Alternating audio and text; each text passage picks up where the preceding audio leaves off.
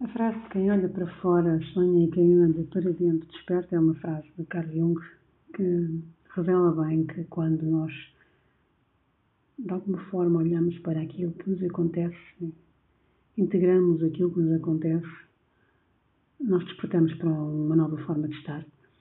Isto tem acontecido e, ao longo destes anos com vários clientes, mas antes deles aconteceu comigo. Aconteceu comigo numa situação em que eu achava que não ia sair daquele loop.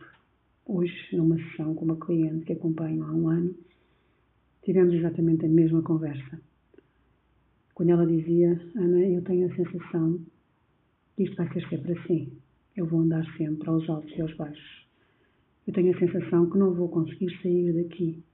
E ela referia-se a uma perda grande que teve nestes últimos, neste último ano e que tem tentado ultrapassar nestes últimos meses. Eu também pensei quando quando sofri de uma traição no meu casamento que nunca mais iria conseguir viver tranquila, em paz e de alguma forma sem, sem este trauma, sem esta inquietação, sem este ruminar de consciência, sempre que estivesse uh, a pensar na minha relação ou numa relação com outra pessoa qualquer. Eu iria estar sempre atenta, alerta, com medo de ser magoada outra vez eu iria estar sempre a colocar-me em causa, eu iria estar sempre a achar que não era suficientemente boa ou que tinha feito algo errado ou que o outro me tinha traído ou que o outro me tinha feito algo que eu não merecia. Houve alturas que eu achei que era impossível, eu acreditava mesmo que era impossível sair daquele registro. Hoje, a esta cliente, eu disse que não acredito, não acredito que nós tínhamos que ficar sempre no mesmo registro. Acredito sim que a partir do momento em que nós aceitamos que aquilo que nos, que nos acontece nos pertence, nós conseguimos começar a sair desse loop. Primeira, primeira etapa é exatamente essa.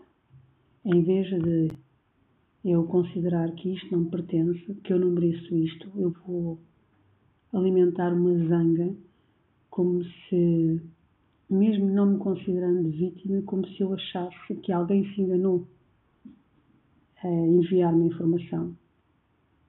E, na minha perspectiva, isso não existe.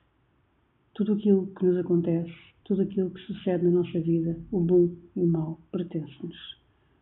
E pertence-nos para que nós possamos desenvolver, apreciar, transmutar, transformar algo em nós, entender as mensagens, converter aquilo numa outra coisa qualquer. Um pouco como se faz num processo de venda.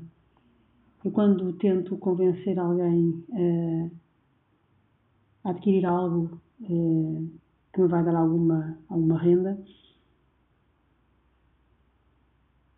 eu tento convencê-lo de que aquilo tem valor para ele.